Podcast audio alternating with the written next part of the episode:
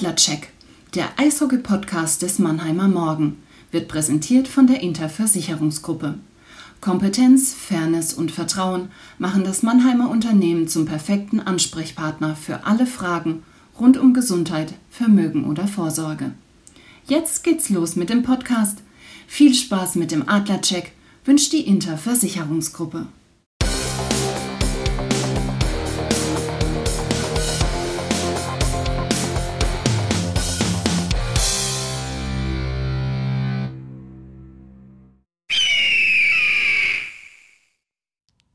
Eröffnungsbully. Los geht das! Ein Hallo geht an alle, die am Dienstagabend mit einem Schlag in die Magengrube aus der SAP Arena gegangen sind, die aber auch die Leistung von Frölunda HC ähm, neidlos anerkennen mussten. Die Schweden haben schon eine sehr feine Klinge geschwungen, das muss man sagen. Darüber werden wir uns auch unterhalten, hier im Adlercheck, dem Eishockey-Podcast des Mannheimer Morgen. Ich freue mich, dass wir heute mal am Mikrofon äh, eine Abwechslung haben. Ist ja immer ganz schön im Leben mal was anderes zu erleben.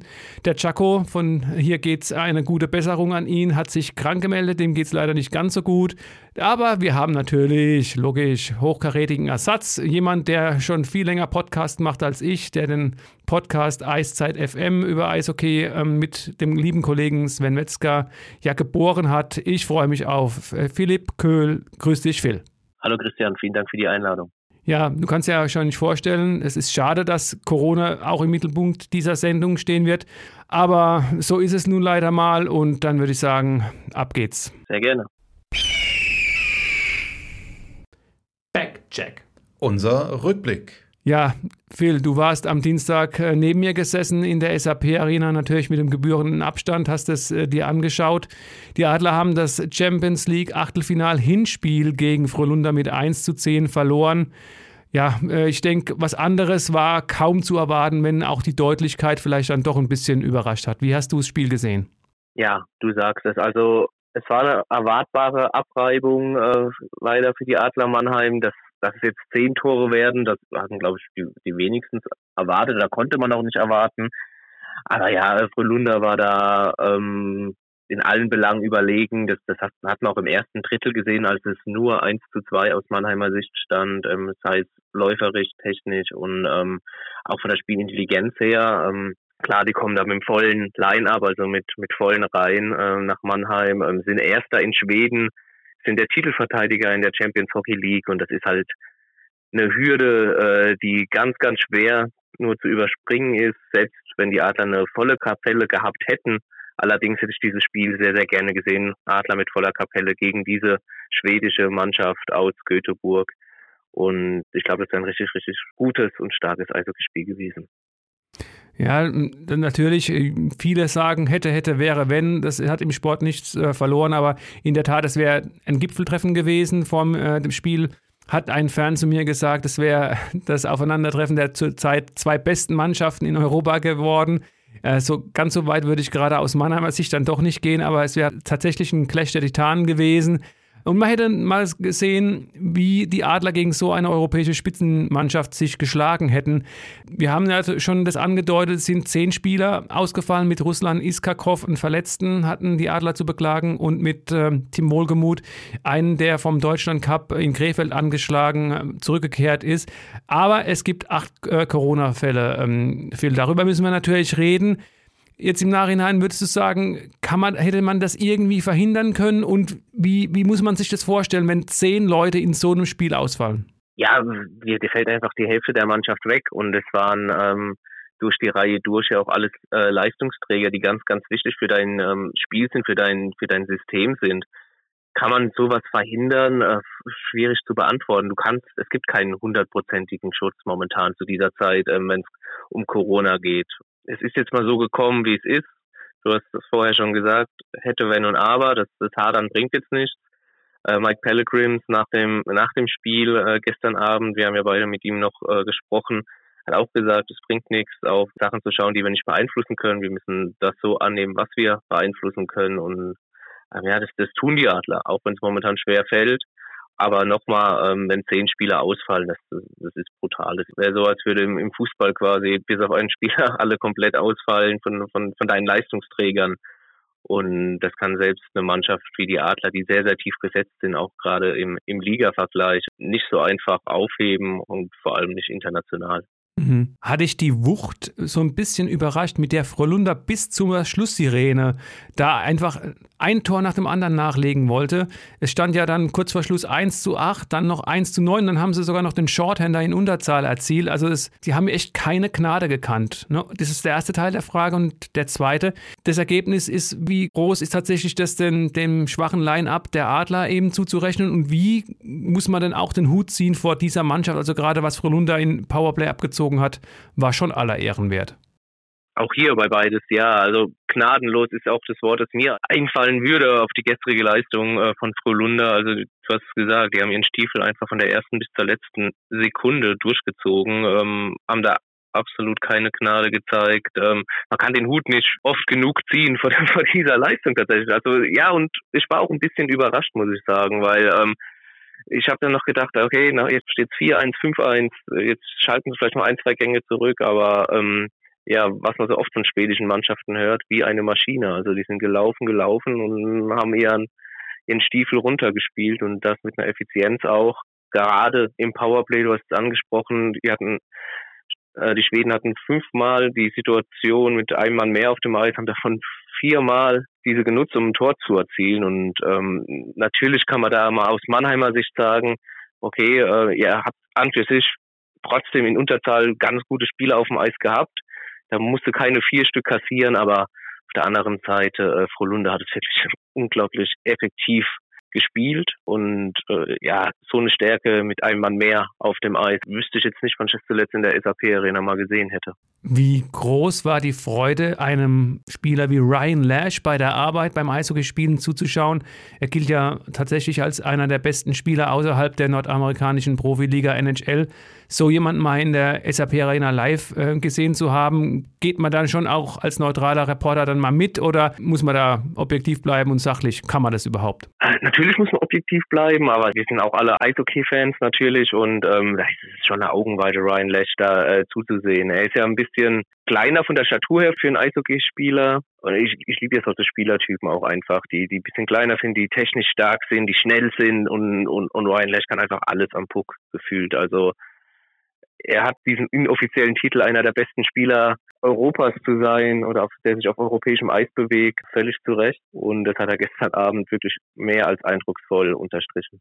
Schön ist es ja auch immer, wenn man das Positive im Negativen sieht. Also wenn man irgendwas rausnehmen kann aus dem Spiel, ist, dass ähm, nach eigener Aussage Dennis Reul sich nach dem Spiel gut gefühlt hat. Ähm, er hat lange gefehlt. Ich habe gerade mal nachgeschaut tatsächlich in der DEL nur drei Saisonspiele bislang absolviert, war dann raus, ist in der Champions League gegen Lausanne Mitte Oktober, hat das mal wieder probiert, war dann wieder einen Monat raus und auch Ilari Melat, der jetzt in der Saison schon ein paar Mal gefehlt hat, angeschlagen hat, wieder mitwirken können. Äh, wie hast du die beiden gesehen und wie wichtig ist tatsächlich auch für den weiteren Saisonverlauf, dass der Kapitän Dennis Reul wieder da ist? Es ist für beide natürlich schwierig äh, oder undankbar, sagen wir jetzt mal so. Das ist vielleicht das richtige Wort. Undankbar, gerade sein Comeback zu feiern, nachdem er mehrere Tage, ähm, Dennis Roll ja sogar die eine oder andere Woche dann auch ausgefallen ist, ähm, dann wieder zurück aufs Eis zu kommen. Weil äh, gegen Frau Lunder, da bist du von der ersten Sekunde an direkt gefordert und äh, musst Vollgas geben und bist noch gar nicht so im Rhythmus drin.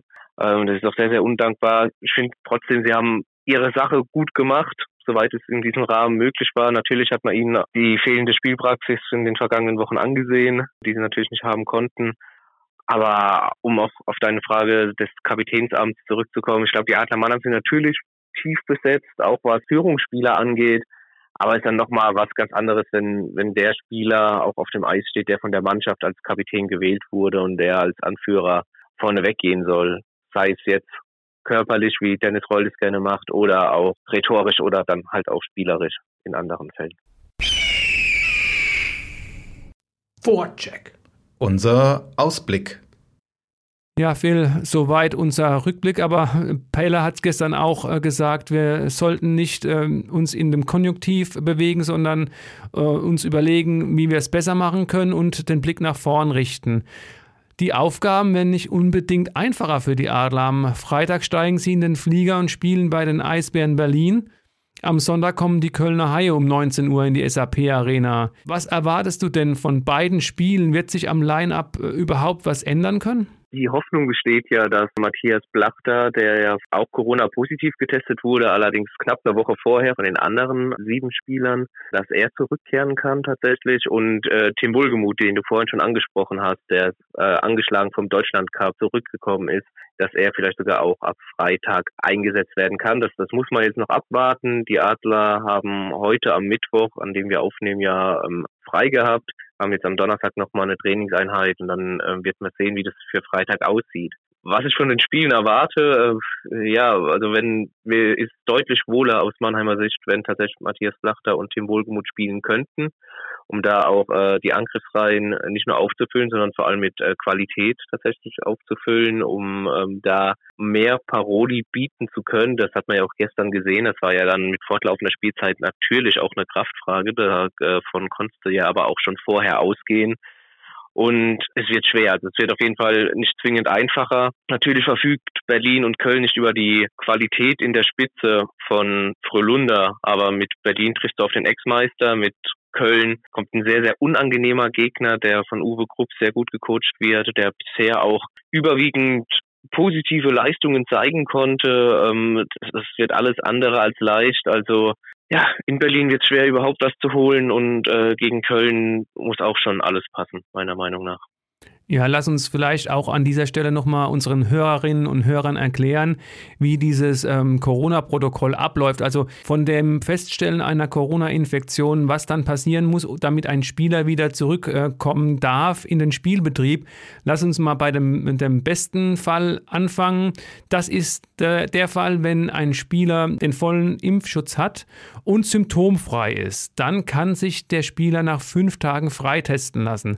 Wir hatten äh, diesen Fall Fall tatsächlich auch schon mal in dieser Saison in, in Mannheim bei Leon Bergmann. Der war ja auch Corona-positiv getestet und hat dann aber fast sofort wieder gespielt. Wie geht es denn weiter, wenn dieser Fall eben nicht eintritt? Naja, wenn du eben nicht den vollen Impfschutz hast und oder äh, Symptome aufzeigst, dann ist natürlich ähm, eine 14-tägige Quarantäne vorgesehen. Und nach dieser 14 Quarantäne, vorausgesetzt, dass du natürlich einen negativen Test aufweist, und dann wirst du in ein Protokoll aufgenommen, das Return to Play heißt.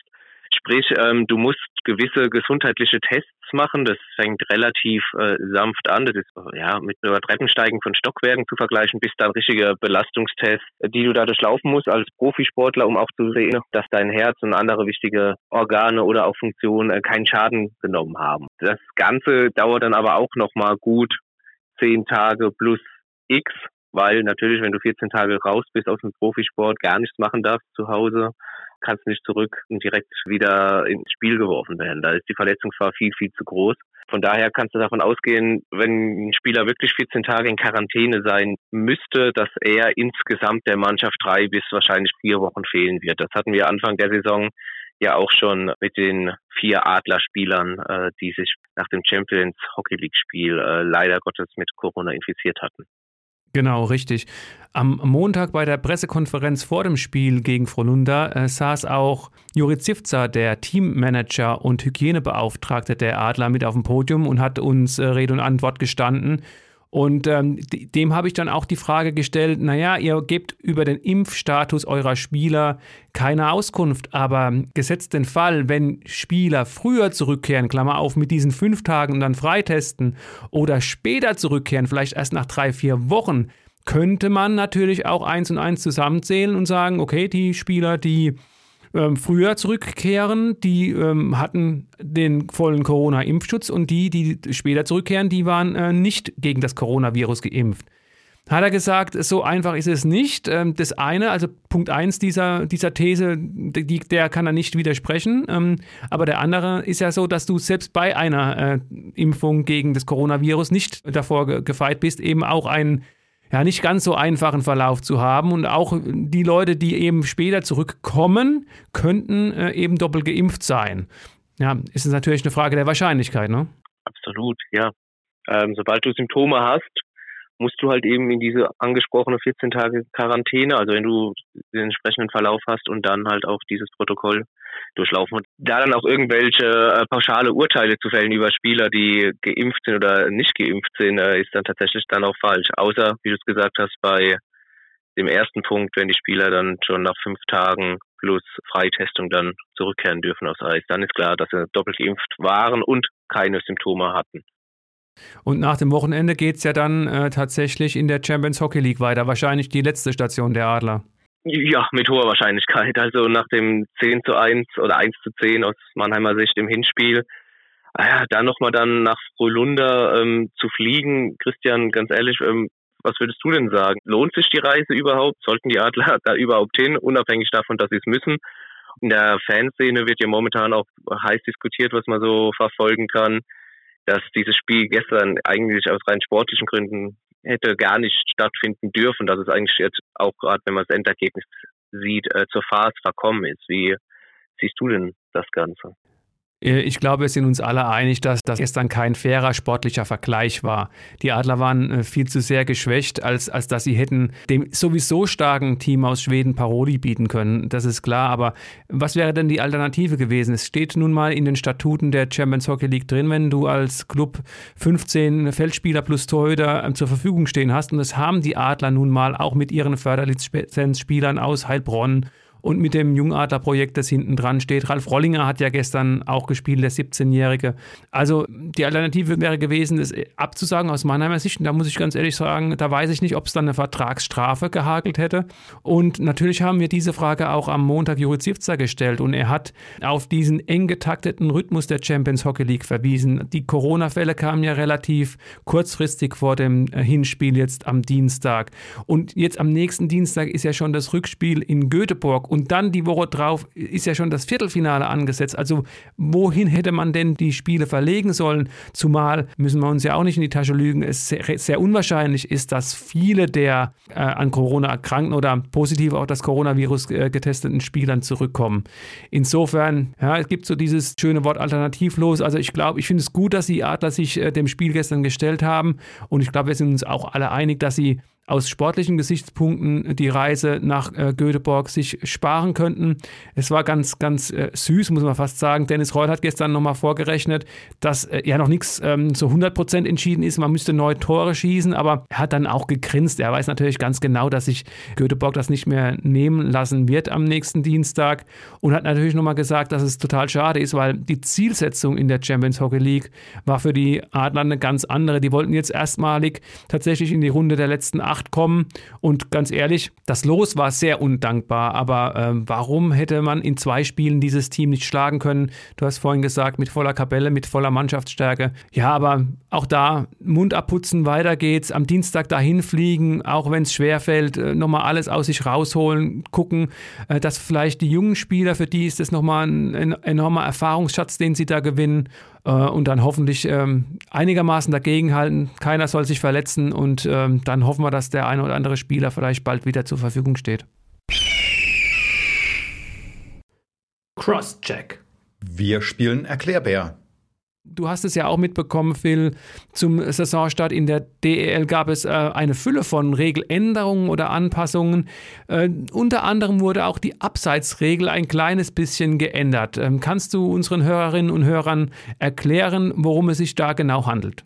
Genau, ja, sehr gerne. Also grundsätzlich hat sich am Abseits erstmal nichts geändert an der Regel an sich. Sprich, das gilt immer noch, wenn sich ein oder mehrere angreifende Spieler mit beiden Schlittschuhen im gegnerischen Verteidigungsdrittel befinden, bevor dann der Puck die blaue Linie komplett überschritten hat, dann spricht man von Abseits. Ich hoffe, das war einigermaßen verständlich. Jetzt vor dieser Saison war es immer so, dass mindestens dabei ein Schlittschuh auf der blauen Linie sein muss dabei. Aber ganz entscheidend stehend auf dem Eis. Jetzt haben sie diese sogenannte 3D-Abseitsregel eingeführt, sprich der Schlittschuh darf jetzt auch schwebend über dieser blauen Linie sein, also muss nicht mehr fest auf dem Eis stehen. Und wenn das der Fall ist, ist es kein Abseits, ist er schwebend nicht auf der blauen Linie, sondern bereits im Angriffsdrittel, dann wird Abseits gepfiffen. Ist mega kompliziert. Ich hoffe, die Schiedsrichter und Linienrichter äh, wissen die Regel anzuwenden. Aber eins ist auch klar, lange nicht so kompliziert wie die Abseitsregel im Fußball. Die hat bis heute noch fast noch keiner verstanden. Genau. Dadurch, dass du die blaue Linie ja hast, ist es immer ein ganz guter Richtwert, wo du dich dran orientieren kannst. Sehe ich auch so, dass es im Eishockey dann doch einfacher zu verstehen ist, wenn du es einmal verstanden hast. Offside. Unser Blick über den Tellerrand. Ja, Phil, ähm, wir alle sind ja so ein bisschen Hockey-Nerds. Auch ähm, am vergangenen Wochenende gab es keine Spiele in der deutschen Eishockey-Liga, aber die Nationalmannschaft war im Einsatz beim Deutschland Cup in Krefeld, hat diesen auch gewonnen. Hast du äh, das Turnier verfolgt? Ich war zwar nicht wie du äh, live vor Ort, aber ich habe mir äh, alle Spiele dann im Fernsehen angeguckt. Ja, viele Adlerspieler, wir hatten das ja auch schon besprochen, waren nicht dabei. Ganze zwei. Team Wohlgemut auch nur für ein Drittel, hat das erste Spiel, das 4 zu 3 gegen Russland, noch absolviert, ist dann, wie gesagt, angeschlagen, abgereist aus Krefeld. Ähm, wie hat dir Leon Bergmann gefallen? Ausgesprochen gut. Leon Bergmann hat mir tatsächlich ausgesprochen gut gefallen. Ähm, er war sehr, sehr giftig, sehr, ja, gritty, sagt man ja im Eishockey so schön. Er ist dem Gegner unter die Haut gegangen, ähm, hat auch ein schönes Tor geschossen, gleich im ersten Spiel gegen die doch sehr junge Auswahl Russland und hat auf jeden Fall ähm, gezeigt, dass er sich für höhere Aufgaben empfehlen möchte.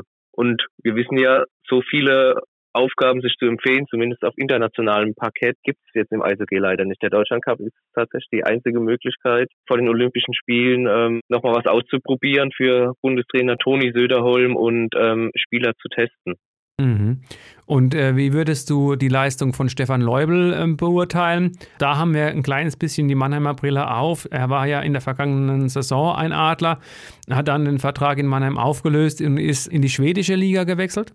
Ja, ähm, da muss man sagen, ich habe natürlich äh, Stefan Leubel seinen Weg in Schweden bisher verfolgt, aber da in dem Sinne nur, dass ich gesehen habe, okay, er hat ähm, jetzt schon vier Tore geschossen in seinen Spielen, hat auch vier Vorlagen gegeben, äh, spielt in einer guten Reihe, spielt der Center wie auch mal auf den Flügeln. Das hat sich alles sehr, sehr gut gelesen und ich war trotzdem überrascht, als ich ihn gesehen habe, allerdings positiv überrascht, weil ich finde, er ähm, hat auch nochmal Muskeln aufgebaut. Er, er wirkt ein bisschen breiter. Er, er, es geht jetzt sehr, sehr gut, was er schon davor getan hat, aber vielleicht jetzt sogar noch ein, ein Tick schneller.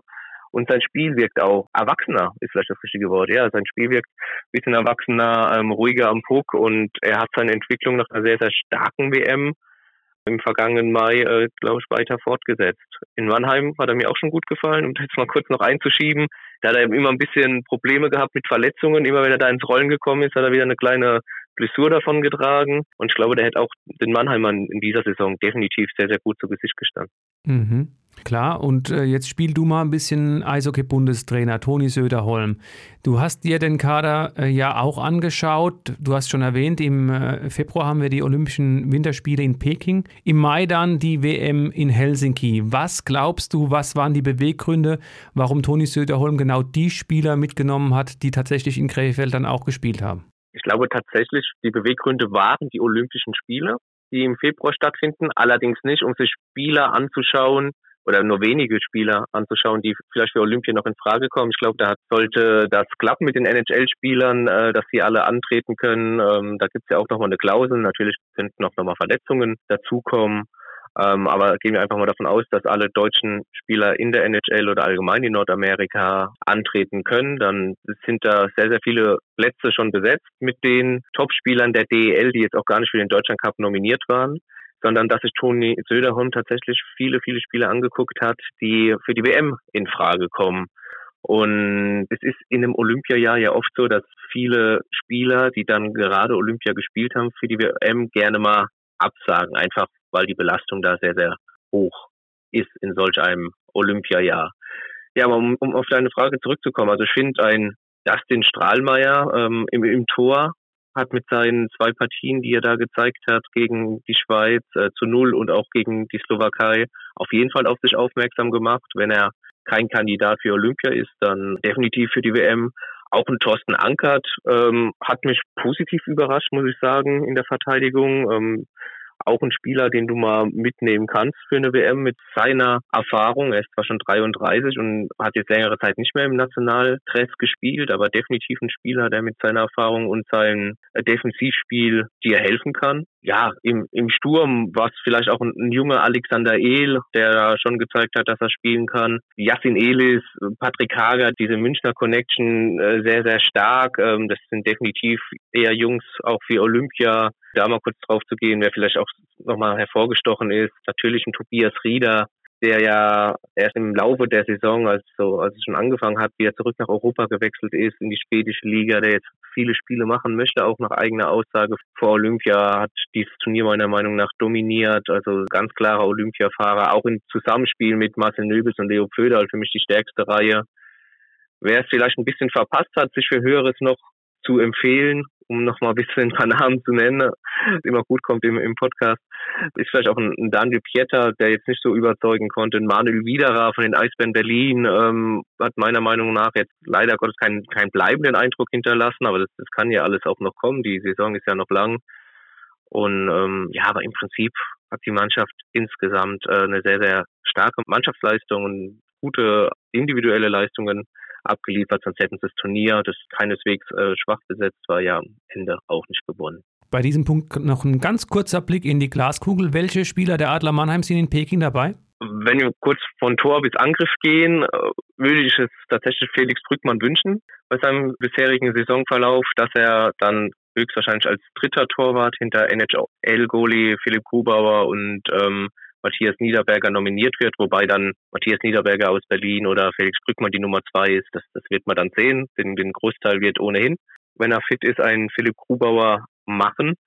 In der Verteidigung tatsächlich sehe ich ähm, Corbinian Holzer festgesetzt und im Sturm Matthias Blachter. In der Verteidigung wird man dann noch sehen, ob es vielleicht ein Dennis Reul oder Sinan Akhtar noch den Olympiakader schaffen könnte. Und im Sturm ist natürlich äh, Markus Eisenschmidt noch ein ganz heißer Kandidat für Olympia, aber auch da wird es schon relativ eng, was schon tief blicken lässt, wie stark der deutsche Sturm besetzt ist, wenn denn alle Spieler dabei sind. Und Wolfi, David Wolf, wahrscheinlich aufgrund seiner Verletzung ein bisschen hinten dran, ne? Ja, das vermute ich auch. Also von seiner Qualität her könnte er auch natürlich im Olympiakader stehen, aber äh, seine Verletzung, das könnte so ein bisschen den Ausschlag geben, dass es ähm, dann vielleicht für Februar noch nicht ganz reicht. Overtime. Da war noch was. Ja, was soll ich sagen, Phil? Wir sind schon beim letzten Punkt angelangt. Äh, wir sind in der Verlängerung. Lass uns äh, gerade mal noch ganz kurz auf ähm, das Spiel am Sonntag, 19 Uhr, wie gesagt, gegen die Kölner Haie blicken. Statt 3G Plus haben wir jetzt äh, 2G wegen der Alarmstufe, die in Baden-Württemberg äh, seit neuestem gilt, die Corona-Alarmstufe. Was gibt es denn darüber zu sagen? Was verändert sich jetzt für den Besuch in der SAP-Arena? Ja, wie der Name schon sagt, 2G, also es dürfen nur noch äh, Besucher in die SAP-Arena kommen, die entweder geimpft oder genesen sind und das entsprechend dann auch nachweisen können. Also auch ein Test wie äh, ein negativer Corona-Test, ein aktueller, wie es bisher der Fall war, äh, zählt leider nicht mehr, um dann äh, sich Spiele in der Arena der Adler Mannheim anzuschauen. Mhm. Die Adler haben ja auch klar nochmal zu verstehen gegeben in Person von Juri Zivza, dass sie 100 Prozent für die Impfung sind und ja auch für die Corona-Schutzimpfung werben. Und Matthias Binder hat ja in einer der vergangenen Folgen unseres Podcasts gesagt, dass für ihn eigentlich 3G plus eine 2G-Regelung ist, weil wer wird so viel Geld für einen PCR-Test schon ähm, auf sich nehmen, für eine Karte fürs Eishockey-Stadion, die vielleicht 20, 25 Euro kostet und dann zahlst du für den PCR-Test das Doppelte oder Dreifache. Also so an den Zuschauerzahlen, ich glaube, wird sich nicht äh, allzu viel ändern, auch wenn wenn wir gegen ja, Frölunda, obwohl es ein Top-Team aus Schweden war, nur knapp 3000 Fans am Dienstag in der SAP Arena gesehen haben. Ja, aber wie gesagt, Phil, vielen Dank erstmal an dieser Stelle an dich. Ähm, wir sind am Ende der Folge des Podcasts anbelangt. Ähm, wir würden uns wie immer freuen, wenn ihr uns ein Like da lassen würdet bei Spotify, Apple Podcast oder dieser. Äh, das Coolste wäre natürlich, wenn ihr uns unter anderem unter mannheimer-morgen.de slash podcast abonnieren würdet.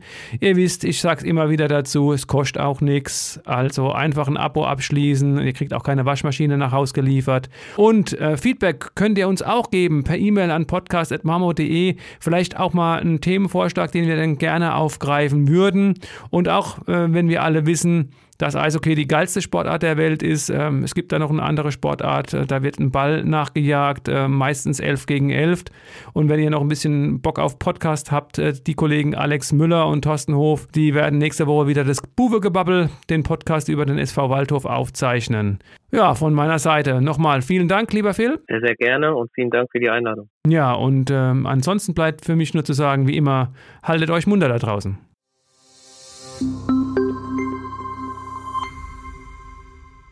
Ein Podcast des Mannheimer Morgen.